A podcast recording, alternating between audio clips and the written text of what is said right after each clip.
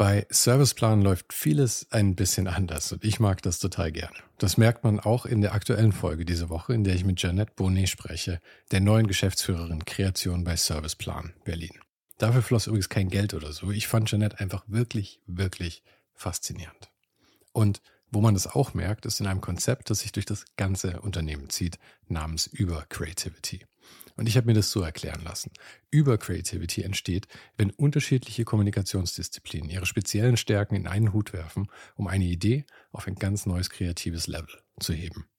Die Magie von Über Creativity entsteht jeden Tag in den Houses of Communication, in denen weltweit ExpertInnen auf den Gebieten Strategy und Consulting, Creative und Content, Media and Data und Platform and Technology gemeinsam zaubern. Ich könnte jetzt eine ganze Folge mit dem Thema füllen, aber ich glaube, das erklärt sich selbst am besten, wenn du einfach mal auf den Link in den Show Notes vorbeischaust oder direkt auf ohne den Hype.com slash Partner slash Serviceplan. Da findest du auch echte Cases der Serviceplan Group und du siehst über Creativity and Real Life Beispielen. Also klick dich mal rein, das geht auch sehr gut, während die Folge läuft.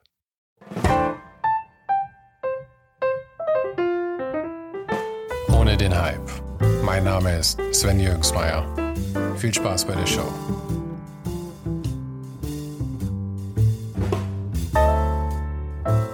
Maximilian Magnus pflanzt eine Menge Bäume auf seinem Grundstück im Allgäu. Wenn man so mit ihm spricht, hat man das Gefühl, dass ihm das vielleicht sogar wichtiger ist als die abstrakte Kunst, die er sonst malt. Sein Haus hat ein bisschen was von der Villa Kunterbund. Pferde streifen durch den Garten, Katzen jagen Mäusen hinterher und das Haus scheint in einem permanenten Wandel zu sein. Aber das Herzstück ist die 500 Quadratmeter große Atelierhalle, die übrigens schon Max Vater für seine Bühnenbilder benutzt hat. Heute hängen ringsherum Maximilians Arbeiten. Und ein altes Krankenhausbett dient ihm als fahrbare Farbpalette für seine mehrere Meter hohen Leinwände. Wir machten es uns in seiner Küche gemütlich, genossen den Blick auf den Garten, tranken Tee und redeten über alles Mögliche. Von seinen Anfängen in der Kunst, über die Arbeit in William de Koonings Atelier in New York bis hin zum Dorfkreuz, Nachhaltigkeit und das Showbiz Kunst. Hier ist mein Gespräch mit Maximilian Magnus.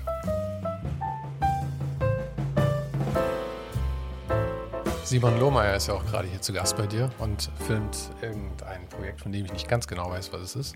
Bei Simon hattest du in der Galerie auch äh, vor kurzem, oder beziehungsweise jetzt gerade hast du, hast du eine Ausstellung da, oder? Seit dem 29. Oktober äh, stelle ich bei Simon aus in der Lazy Galerie in München. Und das Thema ist ähm, The Beast in Wonderland. Wie kam es dazu, The Beast in Wonderland? The Beast in Wonderland. Ich habe ähm, äh, viel drüber äh, nachgedacht. Ähm, es ging anfangs darum, dass ich, ich wollte eigentlich sehr reduziert bleiben mit der Serie Black Tears. Und äh, dann sprach ich nochmal mit Simon und der hat eigentlich gesagt, Max, äh, deine Power die, oder die Power in deiner Kunst und die Kraft ist schon auch viel in den bunten, in den wirklich farbkräftigen Bildern, mhm. warum ich die denn nicht mische. Und erstmal dachte ich mir so, das geht nicht. Ich kann diese beiden, diese eine Serie nicht mit unterschiedlichen äh, Epochen sozusagen ähm, mischen. Und dann bin ich da nochmal reingegangen und tatsächlich äh, hat es äh, letztendlich super Sinn gemacht. Und dann ähm, gab es aber eben auch ein, ein anderes Thema. Oder dann, dann, dann wurde der Name, also dann war es nicht einfach nur die Black Tears Serie, die relativ elegant und schlicht ist, sondern ähm, das, da haben zwei Welten miteinander gesprochen. Und das war The Beast ähm, in Wonderland, so nannte ich das dann. Da habe ich tatsächlich ähm, auch einen guten Tipp dann von meiner Freundin bekommen. Ich habe mit dem Beast und dem Wonderland und The Beauty rumgemacht und sie sagt irgendwann, glaube ich, abends im Bett, ähm, nimm doch ähm, The Beast in Wonderland. So kam das, also tatsächlich am Ende kam das von ihr, der Name. Ähm, und The Beast, das ist, äh, was in jedem von uns steckt, in Form von äh, oder in, in Form des Schweinehundes. ähm, oder der Gelüste nach ähm, wilden, verruchten Nächten, so wie das bei mir auch ist, gerne mal, äh, aber eben auch als in, in Form eines ähm, Freundes und Motivators, der äh, uns auch immer wieder aus unseren Comfort Zones holt und bewegt, uns hilft, da rauszutreten. Und The Wonderland ist genau das, was wir kreieren, wenn wir ähm, mit unserer eigenen Kraft und dem Verlassen der Comfort Zone, was wir da kreieren. Für uns und für andere. Das ist so, im Grunde genommen, worum es da geht. Das heißt, im Prinzip ist es ähm, die, die Persönlichkeit und das Umfeld. Gerade das, was du sagst mit dem, mit dem, mit dem Schweinehund vielleicht, mhm. ist, ja, ist ja eher sowas, mit dem man selber kämpft oder sich arrangieren muss und auf der anderen Seite das Umfeld, das das aber eventuell eben unterdrückt oder herausbringt. Oder interpretiere ich viel zu viel da rein? Äh, nee, gar nicht. Das, das ist tatsächlich auch ein, ein, ein man kann da wirklich stundenlang drüber sprechen. Ich habe habe mich damit schon 2015 auseinandergesetzt. Da ging es um die, diese extreme Klassentrennung in Brasilien. Mhm. Ähm, du hast in Brasilien gelebt eine Zeit. Ich war, war zweimal, Paulo. genau, in São Paulo hauptsächlich, einmal für vier Monate, einmal für zwei, äh, für drei Monate. Und da habe ich mich schon viel damit auseinandergesetzt. Damals habe ich Collagen gemacht. Mhm. Ähm, und da gab's, da ging es immer so um das, das Schöne. Und hinter jedem Schönen und wirklich Glänzendem steckt aber immer auch irgendwo Blut.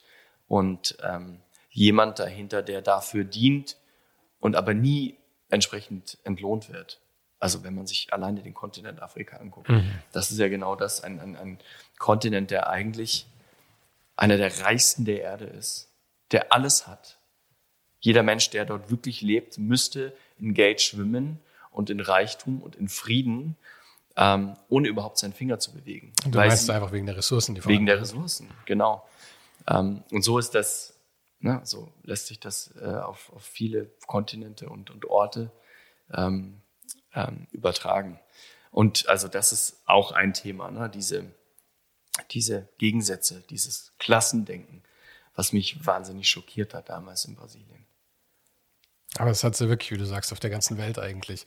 Ja, und klar. Ich, ich habe ja immer die Befürchtung, dass es hier oder generell im Westen immer, immer stärker wird jetzt noch. Einfach diese Kluft wieder zwischen Arm und Reich und dass wir, obwohl wir das eigentlich überkommen haben, oder man sollte denken, dass wir das überkommen haben mit einer, mit einer sozialen Gesellschaft, ähm, werden mit, mit diese Kluft halt doch immer wieder größer.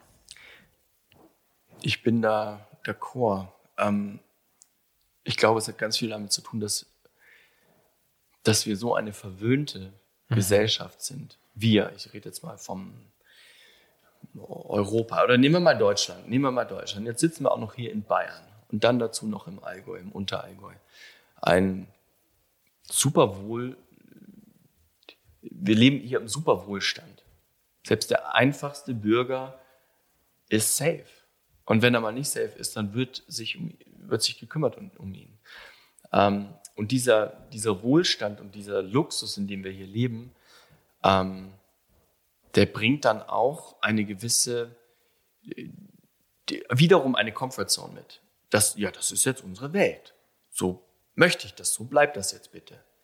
Ich erlebe das gerade bei mir, Grundstück ist auch so. Da wird das auf einmal, ein schönes Grundstück, da wird, sagen. Danke. Ich, ich meine, nur, man, äh, du schließt dich da offensichtlich selber nicht aus mit diesem, ah, mit dem, mit dem Wohlstand und mit dem, nee, im Gegenteil. mit der Bequemlichkeit. Das ist genau, das ist genau das, wo, womit ich so kämpfe. Ja. Ähm, ich, ich ärgere mich über diesen, über diesen sturkopferten, ähm, der einfach nur, der sagt, es war schon immer so, das machen wir jetzt halt so. Mhm. So bleibt es auch. Das finde ich eine ganz, ganz, ganz schlimme Eigenschaft, ähm, weil dadurch hat sich die Welt noch nie verändert. Dadurch entwickeln sich höchstens noch mehr Stur, Sturheit, da werden noch mehr Egos getriggert und es kommt zu Kriegen. Ähm, aber eine Welt hat sich dadurch noch nicht verändert, sondern haben, die Welt wurde immer verändert durch Menschen, die anders gedacht haben, die es anders probiert haben. Ähm, und ja, jetzt habe auch ich einen riesen Luxus mit dem mit dem Grundstück hier. Ähm, und mein Wunsch ist, dieses Grundstück der Natur wieder zurückzugeben, zu einem Großteil. Und passend dazu kommt jetzt gerade auch noch jetzt die Sonne, kommt die Sonne raus scheint uns, Wenn scheint uns literally ins Gesicht. Würden. mein Gott. ja, du kommst hier aus der Gegend, ja. Ja, ich bin gebürtiger Allgäuer mhm. aus Kaufbeuren. Ähm, bin da, war da tatsächlich nur zu meiner Geburt ein paar Stunden, das ging ratzfatz. Und dann bin ich in Webams groß geworden. Das ist ein kleines Dorf mit sieben Häusern. Ähm, und dann haben wir da in einer WG gelebt. Großes Haus, aber WG. Mit der Familie schon. Ja, mit, mein, mit meinen Eltern, meiner Schwester und vier weiteren kleinen Mädels. Alle so ein, zwei Jährchen älter und jünger. Mhm. Ähm, ja, das, so bin ich aufgewachsen. Das ist ja so ein bisschen der, der Künstlertraum schon fast eigentlich, oder? Dort so aufzuwachsen, ja, meinst ja, du? Ja, ja. Und dein Vater ist ja äh, Bühnenmaler, wenn genau. ich mich nicht irre, und deine Mutter äh, Pädag Kunstpädagogin? Kunstpädagogin und Keramikerin und Lebensberaterin. die ist eigentlich die, das darf ich schon immer wieder sagen und muss ich immer wieder sagen, die ist wirklich the creator of all this. Mhm. Auch da, wo wir jetzt sitzen. Das gäbe es nicht, hätte meine Mutter nicht vor 25, 30 Jahren schon, genau, glaube ich, 27 Jahre, äh, Zeichnungen gemacht, wie sie wie soll ihr Leben aussehen? Da hat sie einen kleinen Teich gemalt, da hat sie an mich gedacht, weil ich gerne geangelt habe. Dann hat sie ein Pferdchen hingemalt, das war dann eher so für meine Schwester. Einen Stall und dann einen großen Raum, damit mein Vater malen kann. Und das hat sie gezeichnet. Und wenn man diese Zeichnung heute sieht, ist das das, was wir sehen. Nur äh, etwas kleiner. Meine Mutter hat nicht ganz so groß gedacht. Mein Vater hat aber eben für Bühnen der Welt gemalt. Mhm. Und die sind groß. Genau, mein Vater hat es dann einfach größer gemacht. Das ist ja Wahnsinn. Deine Mutter hat das wirklich geplant schon von langer Hand. Die, die, die hat das manifestiert, ja, das kann die. Wahnsinn. Mhm. Und ähm, das Geld dafür kam dann rein durch die Arbeit von deinem Vater? Genau, mein Vater hat, ähm, da war er super jung. Da war der, ich glaube, 27. Da kam ich gerade auf die Welt. Mhm. Da war ich ein Jahr alt. Da hat er Cats und Phantom der Oper für Hamburg gemalt. Ähm, und da gibt es eine Geschichte, die muss ich kurz erzählen. Ähm, da bin ich mit meiner Mutter dann anscheinend nach Hamburg. Ähm, und dann lag da ein Riesenbild von meinem Vater, ich glaube sogar ein Tüll oder ein Schleiernes, ein sehr was Empfindliches. Mhm. Und ich habe mich gefreut und meine Mutter hat mich in, in, ähm, in die Lederhosen gepackt. Ich war dann ein Jahr, zwei Jahre alt und ich laufe auf meinen Vater zu und rutsch hin, rutsch, rutsch aus und stolper auf diesem Bild und mache erstmal einen fetten Riss rein mit meiner Lederhose. Ja, der Bayer, der Bayer in Hamburg. Ja, genau. Konnte, konnte das irgendwie wieder repariert werden oder musste das ja, von Nein, nein, ich glaube, mein Vati konnte das dann reparieren. Okay. Das, er ist äh, rundum begabt, tatsächlich. Ja, deine Frage. Ähm, damit hat er das lange und viel und gut finanziert.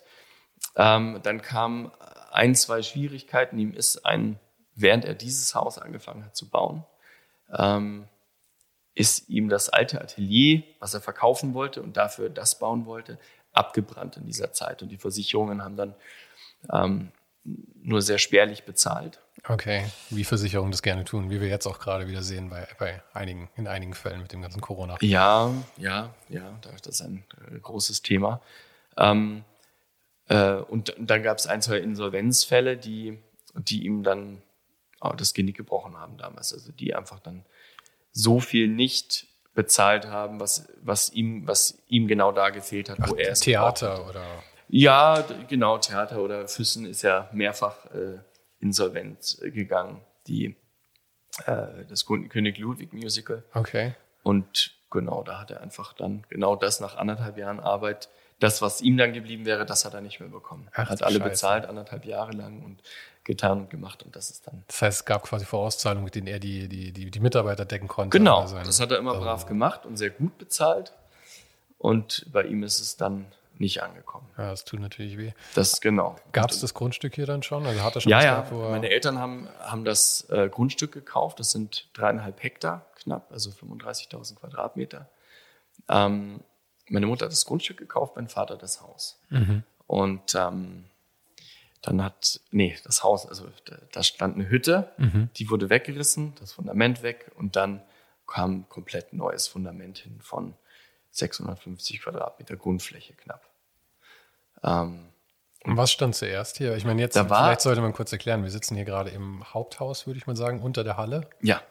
Und die Halle ist das äh, riesige Atelier. Weißt du, was da die Fläche ist? Ja, das sind 550 600 Quadratmeter. Ja, also man kann sich schwer vorstellen, man muss wirklich drinstehen. Es ist eine riesige, riesige Halle, ähm, die verhältnismäßig leer ist und aber einfach wirklich nach Kunstatelier aussieht. Es hängen deine Bilder an den Wänden.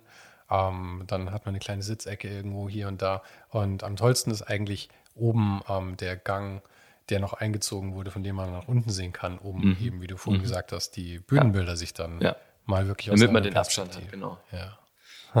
und die Schaukel. Und die Schaukel. Es ist ein Erlebnispark. Schaukel äh, und die, die, die Ringe. Turnringe, genau. ja. Was macht ihr denn da oben? Ähm, arbeitest du auch da oben tatsächlich oder arbeitest du, ich meine, ihr habt genügend Platz, du könntest doch hier unten arbeiten, theoretisch. Nee, wenn ich male, dann arbeite ich da oben im ja. Atelier.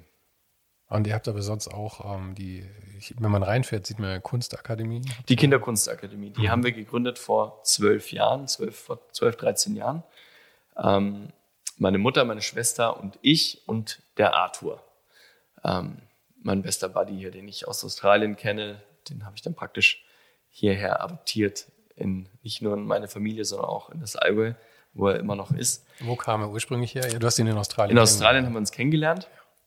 Dann sind wir zusammen äh, zum Kirschenpflücken gefahren. Ah, der Klassiker. Genau. so ein Work and Travel? Ja, das war so ein Work and Travel. Na, und der dachte, der, der, der spinnt doch, der Deutsche, kommt hierher und will sofort anfangen zu arbeiten nach zwei Tagen. Ähm, und hat mich aber dann trotzdem mitgenommen und gesagt, ja gut, wenn du arbeiten willst, dann komm mit, steige ein. Und dann waren wir Monate zusammen unterwegs. Mhm. Ja, und dann war ich, glaube ich, gerade eine Woche zurück aus Australien hier in Untereck und dann kam er schon hierher zu Besuch und ab da immer und dann hat er auch hier bei mir ein Jahr lang gelebt ähm, und hat hier äh, sein Leben aufgebaut. Genau. Ja, es schweißt ja auch ganz schön zusammen, wenn man ein Jahr lang in, in Australien verbringt. Ja, abs ja, absolut. Vor allem so, wir hatten kein Handy, ne? Also muss ich immer wieder drüber nachdenken. Wir waren mit, mit einer Karte unterwegs. Wir hatten ein Buch, das war ne, die, die Karte. Ähm, und wenn, manchmal hatten wir nicht mal die Karte rausgezogen, sondern haben nur gesagt, waren wir links oder rechts. Wenn wir uns nicht entscheiden konnten, sofort aus dem Bauch haben wir eine Münze genommen. Wie lange ist das her? Ähm, 2003 haben wir uns kennengelernt. 2003. Auf 2004. Ja, ich überlege gerade, also das war auf jeden Fall noch deutlich vor iPhones oder irgend sowas. Ja, ja, ach ja, ich war da jetzt auch nicht, also ich hatte in Deutschland schon ein Telefon, aber als ich drüben war, ich glaube, ich habe mir so ein Einweg, wie nennt man die? So ein, so ein Throwaway, ja, so ein Dealer-Handy genau, im Prinzip, ja. Genau, so ein Dealer-Handy gekauft, aber hat das, habe das dann einmal angemacht und dann hielt es drei Tage, aber du hast ja kein SMS geschrieben ins Ausland oder äh, Google Maps oder so gab es ja nicht drauf. Du konntest SMS schreiben ja. oder telefonieren. Google Vor Maps gab es wahrscheinlich noch gar nicht. Ich weiß nicht mal, ob es nee. Google gab 2003. Die kamen relativ spät nämlich. Ja. Ach, weißt du was? Ich ja, keine Ahnung. Auf jeden Fall habe ich diesen absoluten Luxus erlebt und war ein knappes Jahr auf der Straße unterwegs mit dem Bus ohne Telefon. Und dass die, dieser Reichtum, so unabhängig zu sein, den kennt heute niemand mehr. Ja, also ja. die Leute, die es erlebt haben. Aber die Kids, die heute unterwegs sind, nimm denen mal zwei Stunden das Telefon aus der Hand. Den bricht die Welt zusammen. Und klar, es ist alles super essentiell. Du musst ja kommunizieren, du musst ja wissen, wann du und wenn es hart ist, dann sagen sie, ja, aber ich muss ja für die Schule vorbereiten. Also das ist nicht mehr wegzudenken. Was aber auch heißt, die Freiheit wird ihnen nicht sie werden es nicht erleben können. Nee, man, man lernt einfach nicht kennen, was es heißt, wirklich ähm, auf eine gewisse Art isoliert zu sein. Also so eine Selbstisolation halt, die man, die man frei wählt. Ich ja, kenne das. Aber durch diese Isolation diese absolute Freiheit zu ja, spüren. Ja, eben genau. Ich war, ich habe Anfang der 2000er angefangen, regelmäßig nach Thailand zu fahren. Mhm. Und ich war dann die letzten zehn Jahre jedes Jahr, also drei Monate oder so da. Und ich war immer an so einem kleinen Strand ähm, wo man nur mit einem Boot hinkam zu dem Zeitpunkt damals. Es gab kein Internet, es gab kein Telefon, es gab kein gar nichts. Und du warst einfach monatelang an diesem Strand, ohne irgendeinen Kontakt zur Außenwelt. Hm. Es ist heute auch da leider nicht mehr möglich, weil hm. auch da gibt es natürlich Internet hm. und alles. Und ich muss auch zugeben, wenn ich die Möglichkeit habe, nutze ich es dann auch. Ich Klar. bin dann genauso ein Opfer wie jeder andere. Hm.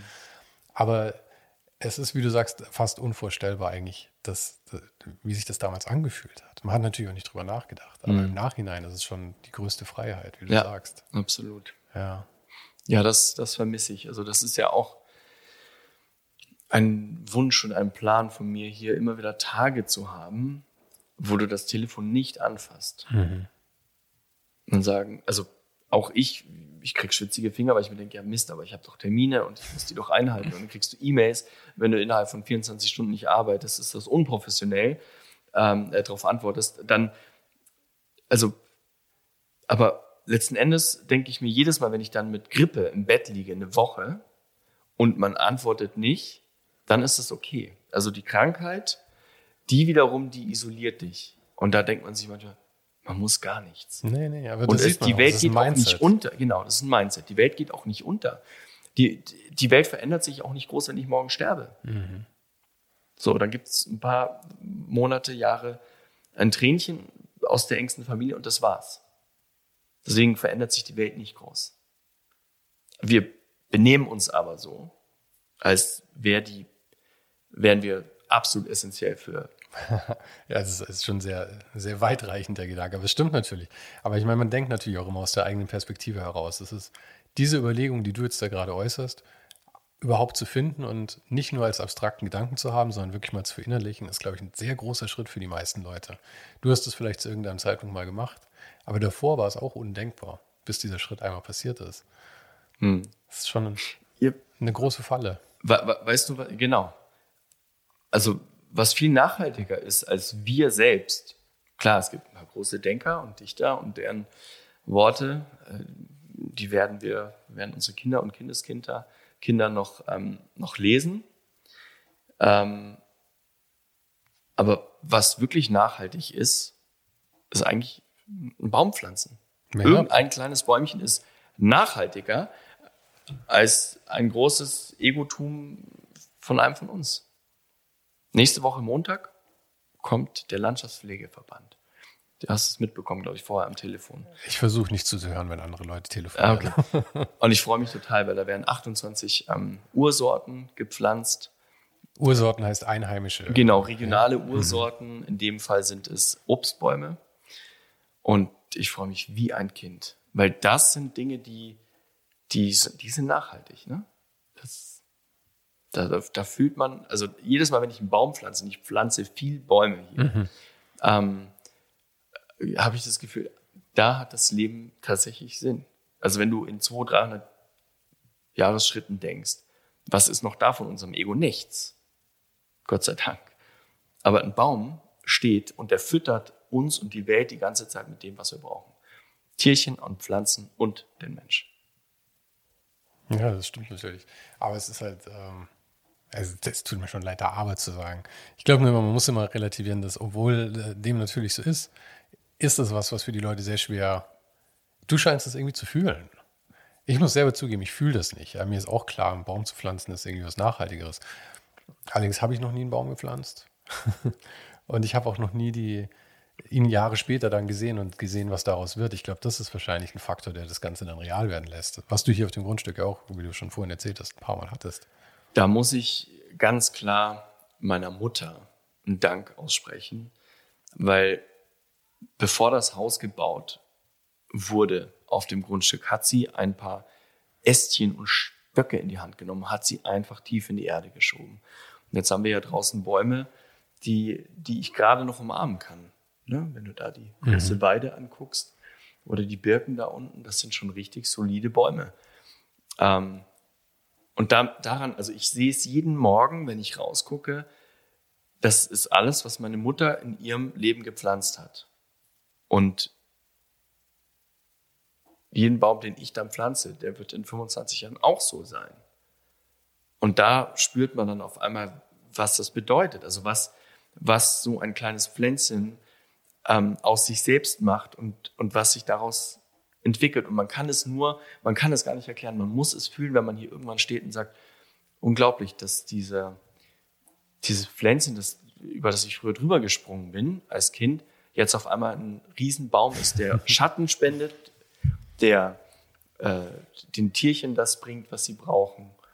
Äh, und, und dann diese Schönheit und dieser Frieden und ja, so unbeschreiblich. Du hast gesagt, du hast noch nie einen Baum gepflanzt. Also nächste Woche, Montag, Dienstag, Mittwoch, werden hier Bäume gepflanzt. Einer nach dem anderen. Du bist herzlich eingeladen. Dankeschön. Ich glaube, ich komme gern darauf zurück. Mhm.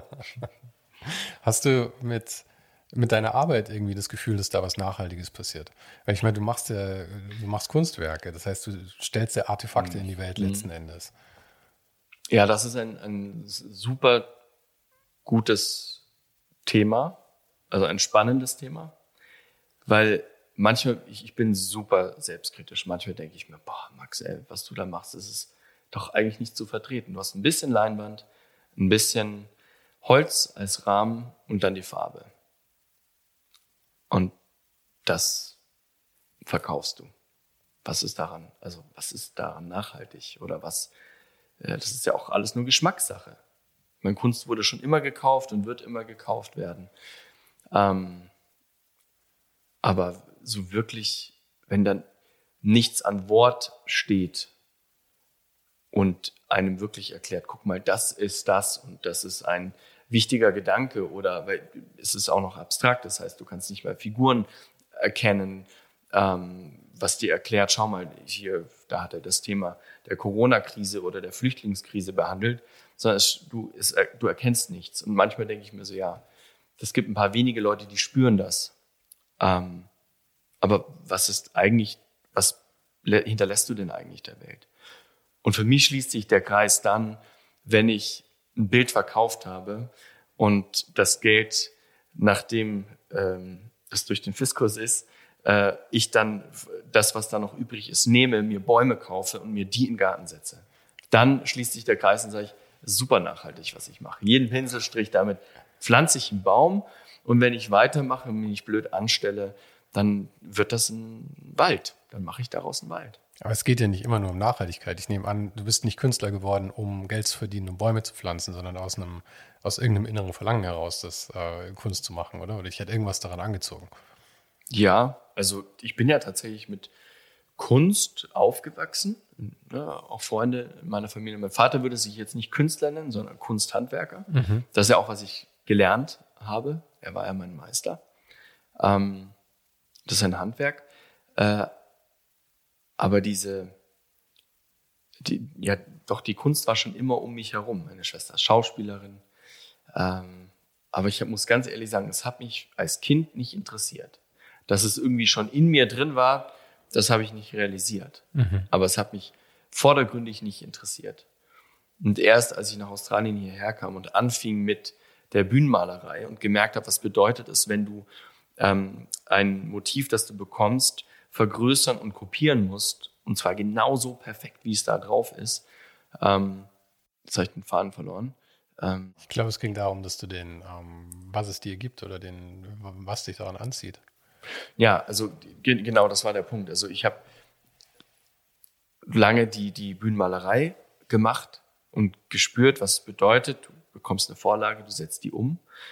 Und dann habe ich gemerkt, was es bedeutet, wenn, ähm, wenn du auf einmal etwas machst aus einer Emotion heraus und das auf die Leinwand bringst, ohne drüber nachzudenken, was passiert jetzt, ohne dass du es für jemand anders machst, sondern du machst es für dich. Mhm. Und das war so ein Schlüsselmoment, den hatte ich tatsächlich. Da war ich wütend auf einen Schüler, den wir damals hatten, der sehr talentiert war. Am liebsten würde ich seinen Namen nennen, weil ich ihn sehr gerne mag und ihn grüßen. Ähm, äh, vielleicht weiß er, äh, äh, vielleicht weiß er, dass er gemeint ist, wenn er das mal hören sollte. Sehr talentiert ähm, und vom, vom Herzen ein guter Kerl, aber einfach nicht, nicht aufrichtig genug, nicht, nicht ähm, teamkonform. Also er kam immer zu spät, dachte, es ist in Ordnung, dass er zu spät kommt. Hat sich so, so viel weggeballert, ähm, und war okay, dass er, dass man ihm Dinge dreimal sagen musste, weil er sie vorher nicht geblickt hat, weil er immer noch stoned war vom Vorabend. Und, und von dem mussten wir uns schweren Herzens trennen, tatsächlich. Weil er das Team total zerstört hat und, und Gift war dafür. Ähm, und äh, der hat dann ein Bild hinterlassen im Atelier, natürlich nicht aufgeräumt, ist einfach dann, na, war dann einfach raus. Und dann konnte ich es nicht mehr sehen. Das stand da eine Woche und ich habe mir Sorgen gemacht und dann habe ich es ähm, äh, wegräumen wollen. Und bevor ich es weggeräumt habe, dachte ich mir, ich will es nicht, ich will das nicht mehr sehen. Super Anlage, geile Vorzeichnung, schön angelegt. Und dann habe ich die Farben, die Restfarben genommen und habe es mit diesen Farben wirklich super wütend über, übermalt. ähm, hatte Tränen in den Augen, war, hab geschrien, war so sauer und habe gemerkt, so kurz so nach einer Stunde, ich war klitschnass geschwitzt, was da passiert ist auf einmal. Und bin dann drei, vier Meter zurück und hatte Gänsehaut und habe gemerkt, oh wow, das, also das ist Expression. Du hast wirklich deine Emotionen da reingelegt. Das, genau, da habe ich das erste Bild gemalt, das aus mir raus kam, ohne das irgendwo beeinflussen zu wollen. Ob das Farbe war, ob das, ob das Form war, ob das Ästhetik war. Da ging es nicht mal um irgendeine Form, sondern einfach nur um das Loslassen. Wirklich loslassen. Das ist echt sehr ironisch, dass du letzten Endes dann versuchen musstest, was zu zerstören, damit du das erste Mal ein abstraktes Werk kreieren konntest. Ja. Vielleicht werde ich da auch schon zu philosophisch. Aber nee, gar, nee, gar, gar nicht. Äh, tatsächlich äh, erinnerst du mich dran, dass eine Sache, die ich sehr oft sage, immer wieder, wenn ich gefragt werde, dass oft durch die Zerstörung eines Bildes erst die Perfektion entsteht. Mhm. Ich habe, und das sage ich wirklich seit Jahren, nur habe ich diesen, diesen Punkt gerade eben mit diesem ersten Bild, das ich da damals zerstört habe, so nicht auf dem Schirm gehabt. Und das ist jetzt spannend, dass wir darüber so mhm. sprechen. Das ist, wow, okay. vielleicht kommt es daher, tatsächlich. Ja, vielleicht kommt es daher. Vielleicht kommt es wirklich daher. Aber was, was ja, ist immer schwierig zu greifen bei Kunst, aber man, man tut ja nichts ohne letzten Endes ein, ein Ziel. Es muss zwar nicht immer zu dem Ziel führen, aber ich glaube, ähm, man braucht irgendeine Motivation, sonst tut man was nicht. Ja. Ähm, hast du das Gefühl, dass du irgendwas äh, irgendwas ausdrückst mit so einem Kunstwerk? Ist es so die reine Emotion, die du zu dem Zeitpunkt hast? Oder hast du das Gefühl, dass, du, dass da auch was äh, Konzeptuelleres dabei ist? Dass da mehr Konzepte hinterstellt in manchen Fällen, wo du was Konkretes ausdrücken möchtest? Du hast oben auch ein Bild hängen, auf dem steht uh, Wanna Dance With Me, glaube ich. Mhm. Was natürlich dann sehr konkret wird, tatsächlich, mhm. wenn du schon Worte benutzt, was auch mhm. raussticht aus all den mhm. anderen Sachen. Ja. Hm. Also, das ist ein interessantes Thema, weil ich mich damit selber viel auseinandersetze und mit mir in Kritik gehe und, und ins Gericht gehe. Ähm, weil ich habe auch vor einiger Zeit für mich mal entschlossen, ich bin kein, ähm, ich möchte Dinge nicht totreden. Und ich möchte nicht vor einem Bild stehen, das einen gewissen Ausdruck hat und so lange darüber äh, erzählen. Schwafeln schon. Fast. Schwafeln, ähm, bis die Magie dahin ist. Und auch wenn ich über jedes Bild wirklich, und das ist sehr spannend, ich, egal wie alt das Bild ist, ich habe vor kurzem eins rausgezogen, das ist 14 Jahre alt gewesen. Ich weiß genau, wie ich mich da gefühlt habe. Ich weiß, wie ich gedacht habe. Ich weiß, wie mein Mindset war noch. Ich weiß, was ich damit noch sagen wollte und was mich da beschäftigt hat und was ich damit verarbeiten wollte. Und das habe ich bei jedem einzelnen Bild, egal wie alt. Und wenn es, wenn ich es zehn Jahre nicht gesehen habe, kann ich mhm. das widerrufen. Also das, das ist aber, wie gesagt, das ist wirklich sehr persönlich. Das ist einmal damals das Ego vielleicht oder was wollte ich, was wollte ich aus mir herausbringen, um es zu heilen vielleicht auch, um es zu verarbeiten. Aber ich versuche ähm, nicht, ich möchte eigentlich nicht vorwegnehmen, was, was da an Magie passieren kann, wenn man diese, wenn man vor diesen Bildern steht. Bei vielen passiert nichts, aber manche Menschen erkennen sich und diese Phase vielleicht wieder darin. Manchmal auch was ganz anderes, aber oft ist es tatsächlich das, was währenddessen bei mir passiert ist. Mhm. Und wenn mich dann jemand fragt, dann bin ich total offen und dann, dann gehe ich mit demjenigen ins Gespräch und gucke, was, was bewegt den denn daran? Und, und, und dann, das sind wunderbare Momente, die, die, die dort entstehen. Aber grundsätzlich, ähm, es sind, es sind Momentaufnahmen von Geschichten aus meinem Leben, wo ich aus meiner Komfortzone raus bin und das, was mich da beschäftigt hat, umgetrieben hat, traurig gemacht hat, wütend, wie auch immer, ähm, auf die Leinwand gebracht hat. Aber reine Emotion letzten Endes dann. Ja. Kein konzeptueller Gedanke dabei. Ich habe Bilder mit Konzept, aber ich und, und, und oder konzeptuellen Gedanken dahinter und aber viel mehr Wert, ganz ehrlich, mhm. viel mehr Wert hat für mich eine Träne, die ich bei jemandem sehe, eine Frage, die gut gestellt ist, die wirklich tief aus tiefem Herzen ist und nicht aus dem Geist. Der Geist macht manchmal Dinge, die sind so nicht nachhaltig. Da fehlt das Herz. Und mir ist es ganz wichtig, dass diese Dinge mit Herz passieren. Und als ich gemerkt habe, ähm, ich habe, als ich das angefangen habe, Kunst zu verkaufen und gesagt habe, so wow, ich kann davon jetzt leben und ich kann meine Miete zahlen und dann auf einmal habe ich gemerkt, wie, wie besonders das ist und wie gut sich das anfühlt und wie dankbar ich bin und fing an, bei jedem Bild, das ich verkaufe, einen Teil des Geldes zu nehmen, bin zu einem anderen Künstler und habe gesagt, guck mal, ich habe so viel Kohle, kann ich dafür ein Bild von dir haben? Ähm, und habe dann immer das bekommen, was er mir geben konnte, er oder sie. Du suchst den Künstler davor aus oder? Ich habe nicht davor. Ich habe, das sind alles Menschen, die ich sehr liebe. Mhm. Da sind ganz viele Menschen, die ähm, mit denen ich gefühlt groß geworden bin. Also mit, wir sind parallel gewachsen. Ne? So einmal hat der Erfolg, dann der, dann die, dann, dann und man beobachtet sich und man unterstützt sich. Also ich bin jemand, der hat Leute immer gerne, hat immer gerne gesagt, verkauf dich nicht so billig. Davon wirst du nicht leben und dann wirst du auch nicht glücklich und dann wirst du auch keine gute Kunst machen. Mhm. Du musst schon auch, das hat ein, du brauchst das, eine Grundlage. Du brauchst eine Grundlage und es hat wirklich einen großen Wert, dass du als Künstler davon leben kannst und was rausbringst in die Welt. Und viele Künstler hinterlassen wirklich Kunstwerke, die dann so besonders sind, dass die eigentlich nicht mehr zu bezahlen sind. Und deswegen muss ein Künstler unterstützt werden und darf ein Künstler sich nicht unter Wert verkaufen. Wann war denn bei dir der Punkt, wo du äh, von der Kunst leben konntest?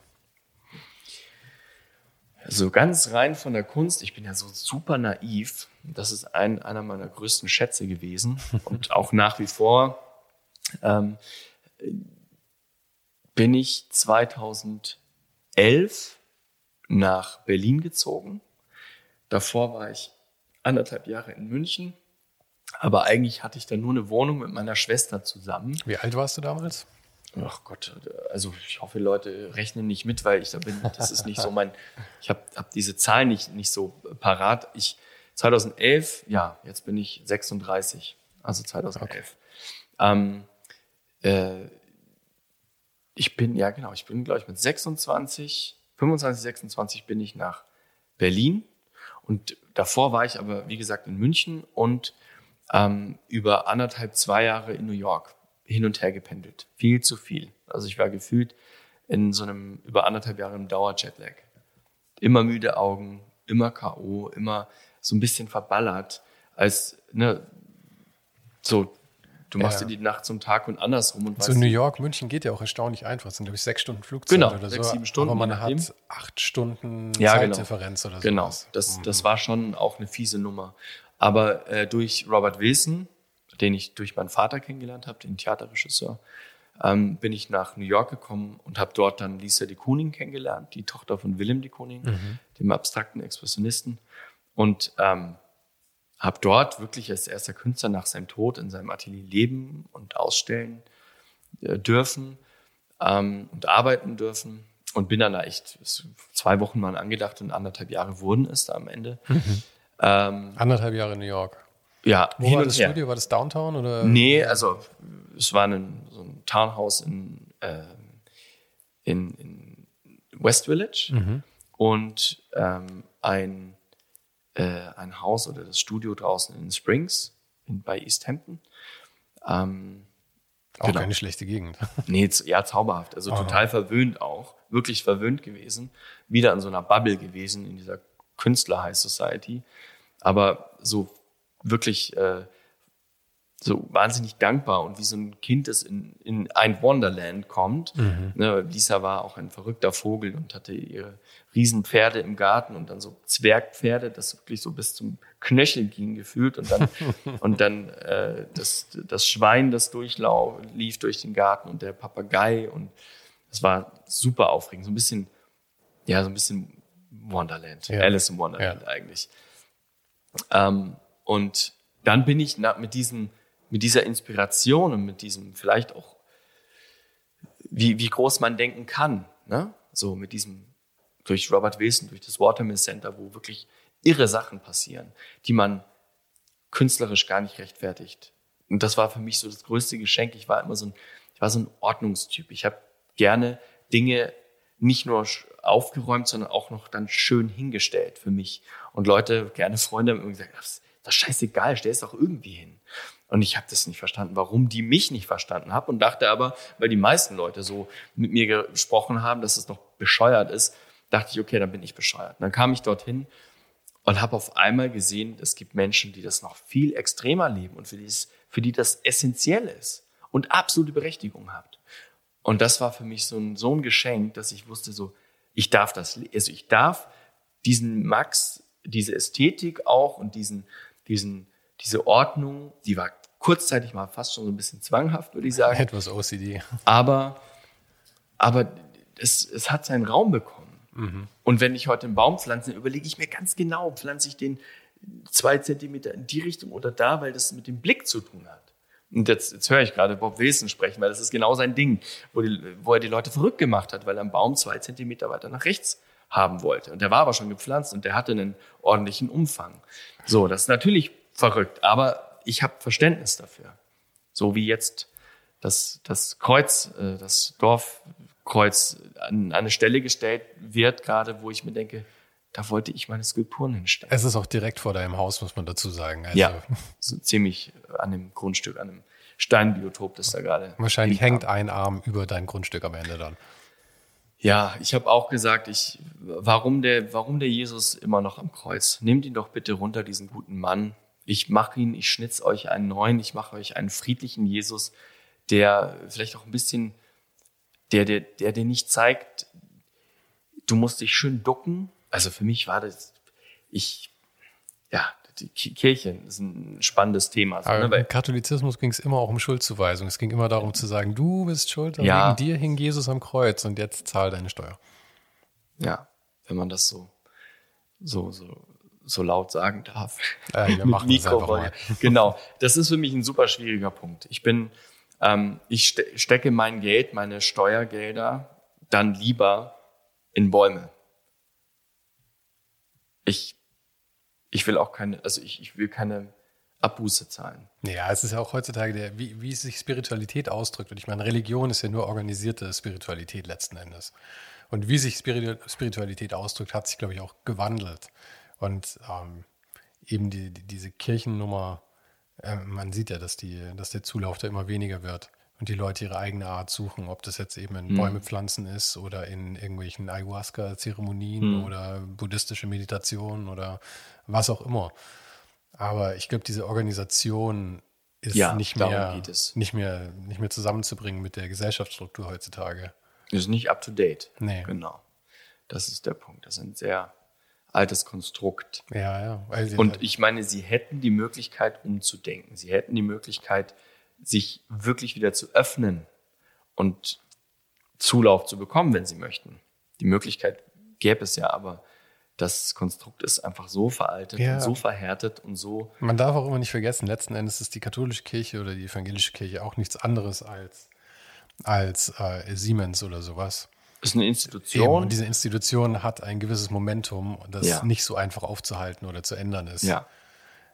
Ja. Diese ja. Firmen gehen dann pleite und auch ja. diese Kirchen werden wahrscheinlich irgendwann dann einfach Wie gesagt, marginalisiert.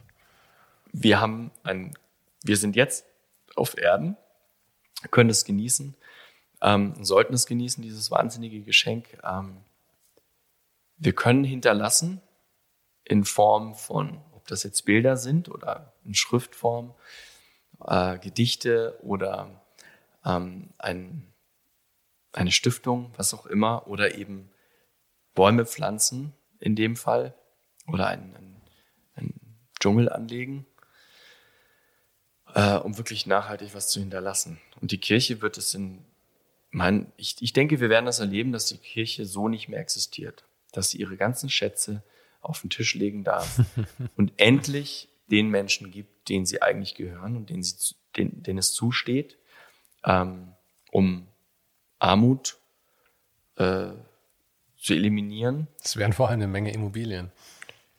Auch, also wenn die Kirche wirklich das machen würde, was sie könnte und was sie sagt, dass sie macht, dann würde es morgen keine, keine Armut geben, keinen Hunger. Ähm, aber das wollen Institu Institutionen ja nicht. Das ist ja der Punkt. Und das ist genau das Ärgerliche an dieser Geschichte. Aber ähm, ich glaube tatsächlich dran, dass wenn die Kirche ins Kippen kommt, so richtig, und sie fällt, dann werden ganz viele Menschen davon was haben. Und dann hat endlich das, was nämlich ein Jesus gemacht hat, nämlich geteilt hat, auch wirklich Sinn. Und dann ja, sprechen wir über Jesus, auch interessant. ja, ist doch cool. Aber wir sind tatsächlich etwas abgeschweift. Ich wollte vorhin eine Frage noch stellen. Das ist, das ist ein ziemlich harter Cut wieder zu einem früheren Thema. Mhm. Aber diese, ähm, äh, diese Verbindung zu äh, De Kooning, ja. Das äh, kommt ja in jedem deiner Interviews immer wieder auf. Und mhm. das ist ja natürlich auch so ein bisschen das Pferd, was man immer reitet, und das mhm. ist ja auch klar. Mhm. Ähm, und es ist ja immer so, dass Kunst nicht zwangsläufig, die Qualität der Kunst nicht zwangsläufig was mit dem Preis der Kunst zu tun hat oder ob ein Künstler davon mhm, leben kann. Nicht. Also mhm. ja, eben, ich mhm. wollte jetzt nicht so weit gehen, aber eigentlich gar nicht. Meinst du, dass, äh, dass dein Marktwert deutlich gestiegen ist durch diese Assoziation, die du damals hattest, dass du dadurch irgendwie legitimiert wurdest? Absolut. Also das war ja tatsächlich, ähm, stimmt da, da sind wir, da haben wir den Faden verloren. äh, das war tatsächlich so, ähm, in New York äh, habe ich dann gefragt, wie, wie mache ich denn diesen Preis überhaupt? Wie, wie setzt man den an? Wo, wo, wo fange ich an als junger Künstler? Und dann hat, äh, haben ein paar Leute aus unterschiedlichen Stiftungen, einmal der, die Kuning Stiftung, ähm, dann aus ähm, der Bert Hoffman Foundation und ähm, tatsächlich Larry Gagosian, mit dem Lisa damals fest zusammengearbeitet hat, haben dann so Preise in den Raum geworfen, haben gesagt, ja, da solltest du anfangen, mach mal so, hier, nicht so hoch. Ähm, und dann habe ich diese, die, habe ich diese drei Preise genommen, habe die, äh, habe das Mittelmaß genommen und habe die dann halbiert. Oh. und bin dann mit diesem halben Preis nach Deutschland und habe gesagt, dann aber wiederum echt naiv und gutgläubig und bin dann auch noch nach äh, nach Berlin, wo irgendwie 10.000 Künstler versuchen, mhm. Brot zu, äh, äh, sich das Brot zu verdienen. Ähm, äh, dorthin habe gesagt, ich bin Künstler, ich male und ich verkaufe das Jahr und das ist der Preis. Und dann bin ich aber Gott sei Dank gesund peu à peu gewachsen mit dem Preis. Ich habe nie diesen Fehler gemacht, ähm, so den Preis zu verdoppeln und zu verdreifachen. Und ich hatte ein, zwei Galerien, die gesagt haben, Max, wenn wir mit dir arbeiten, dann würden wir den Preis mindestens gerne verdoppeln, weil dann verkaufen wir dich an die Leute, die wir haben. Mhm. Weil ganz viele Menschen glauben halt erst an den Preis, wenn der so ab 25 oder 50.000 Euro. Man steuert ja auch seine Zielgruppe über den Preis. Ja, muss man ja so. auch ehrlich sagen. Genau. Und äh, ich habe Gott sei Dank, bin ich wahnsinnig stolz, äh, auf mich, dass ich das nicht gemacht habe, dass ich nicht aus Gier oder äh, aus Ego gesagt habe, ja klar, meine Bilder kosten jetzt 50.000 Euro, sondern bin dabei geblieben, habe gesagt, wenn ich das mache, verliere ich ganz viele Sammler und ich verliere die Möglichkeit selber zu agieren, weil ich bin ja schon immer ein, ich bin ja auch quer reingegangen in dieses ganze Business und fing nicht an, hier eine Galerie, da eine Galerie und kleine Ausstellung hier, sondern ich habe ganz viele Ausstellungen selber gemacht und organisiert und habe mich hingestellt und habe gesagt, ich möchte das jetzt und ich will das. Ich war schon immer so ein kleiner sturer Kopf. und dadurch aber auch einfach selber privat verkauft und, und dann immer wieder durch Ausstellungen und Messen, äh, wo auch immer jetzt, ob Moskau oder New York und you name it, ähm, holt man sich die Legitimation und kriegt dann einen Ritterschlag nach dem anderen und Ritterschlag ist ein schöner Ausdruck ja. dafür. Es ist wirklich so, ja. Irgendwann ist das dann so, ne? Da rüttelt dann keiner mehr dran. Ähm, äh, ja, aber war, deine Frage war, ob das legitimiert ist. Nö, die Frage war einfach nur, ob, ob äh, du selber denkst, dass du dadurch ähm, die Legitimation für Durch, andere erhalten hast.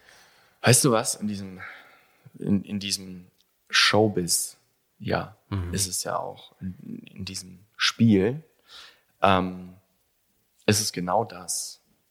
You have to drop some names mhm. and people will believe it.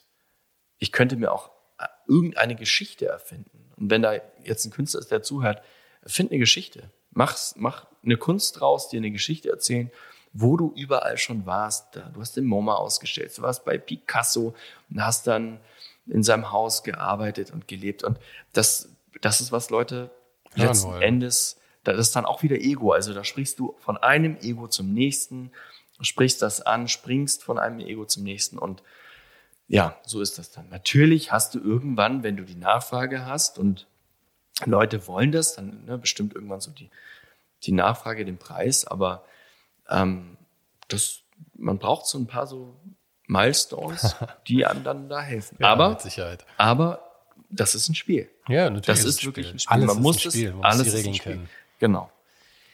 Und dann, ja, muss man da auch viel mutig sein. Und ein bisschen Naivität hilft total. Ja, Einfach das nimmt die Furcht wahrscheinlich. Genau, das, das, du triffst es auf den Kern. Die Naivität an sich ist nicht, ach, der ist naiv, oh Gott, ist der ein bisschen, der ist ein bisschen doof. Nee, im Gegenteil, man ist, man, es hat ein bisschen mit Gutglaube zu tun. Und mit, mit positivem in die Zukunft blicken. Und dadurch manifestierst du Dinge. Und selbst wenn du nicht so fleißig bist wie andere und nicht so, vielleicht nicht so klug oder so schlau, aber wenn du dir diesen Traum und diesen Wunsch manifestierst und vor Augen hältst, dann kommst du dort an. Das ist so.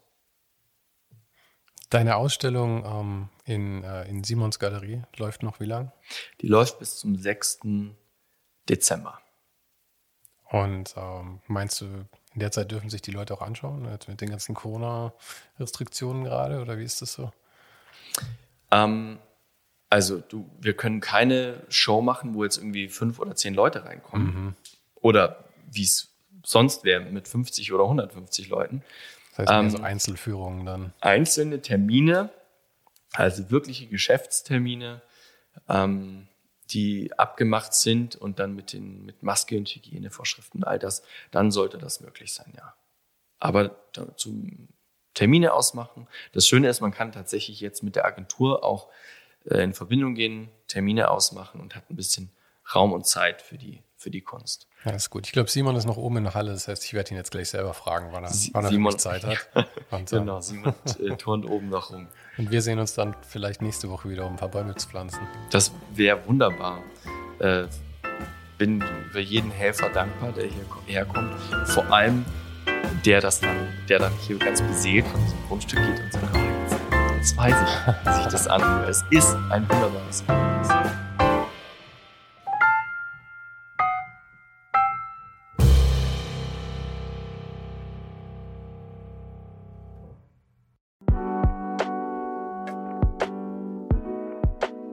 Das war's für heute. Falls du gerade eine von den älteren Folgen hörst, ist es gut möglich, dass du jetzt ein zweites Outro hörst. Lass dich aber nicht von mir verwirren. Ich bin gerade dabei, ein paar Änderungen zu machen und dafür muss ich 150 Folgen neu schneiden und nochmal uploaden. Du kannst dir wahrscheinlich vorstellen, dass das ein kleines bisschen dauert. Falls du mich und die Show supporten möchtest, gibt's dafür ein paar Möglichkeiten. Auf patreon.com slash svensaro gibt's jede Woche Bonusmaterial, exklusiv nur für Supporter. Und das für nur ein paar Euro im Monat, mit denen du mir helfen kannst, ohne den Hype noch lange, lange für dich weitermachen zu können. Es hilft natürlich auch immens, wenn die Show wächst und dazu kannst du deinen Teil beitragen, indem du deinen Kollegen und Kolleginnen davon erzählst. Freunde, Familie, du weißt am besten, für wen das noch was sein könnte. Und zu guter Letzt, falls du es noch nicht gemacht hast, bewerte die Show jetzt gleich mit fünf Sternen in deiner Podcast-App. Im Newsletter gibt's übrigens jede Woche völlig kostenlos inspirierende Tipps von meinen Gästen und mir. Den kannst du auf ohnenhype.substack.com abonnieren. Und alle Links findest du, wie immer, direkt auch hier in der Beschreibung und natürlich auf ohnenhype.com. Im Archiv gibt's noch eine Unmenge anderer Gespräche. Unter anderem waren schon mit dabei Stefan Sagmeister, Mirko Borsche, Paula Schör, Mike Miri, Jeremy Format, Jonas Lindström, Mathilde Mutant, Olaf Heine, Eike König, Erich Spiegermann und, und, und. Scrolle einfach mal durch. Wir sind bei über 150 Folgen, wie gesagt. Und um ehrlich zu sein, kann ich selber kaum fassen, dass ich das Glück hatte, mit so vielen inspirierenden Menschen sprechen zu dürfen. Vielen Dank an Dominik Huber und Marc Capella von Moiré. Von denen stammt nämlich die neue Hausschrift der Show und die heißt GT Pressura. GT steht übrigens für Grilly Type, über die die Schrift zu mir kam. Und auch nochmal vielen Dank an Tobias Rechsteiner fürs Vermitteln. Der größte Dank geht aber natürlich an dich fürs Einschalten, fürs Zuhören und für deinen Support. Und wir hören uns dann hoffentlich nächste Woche wieder.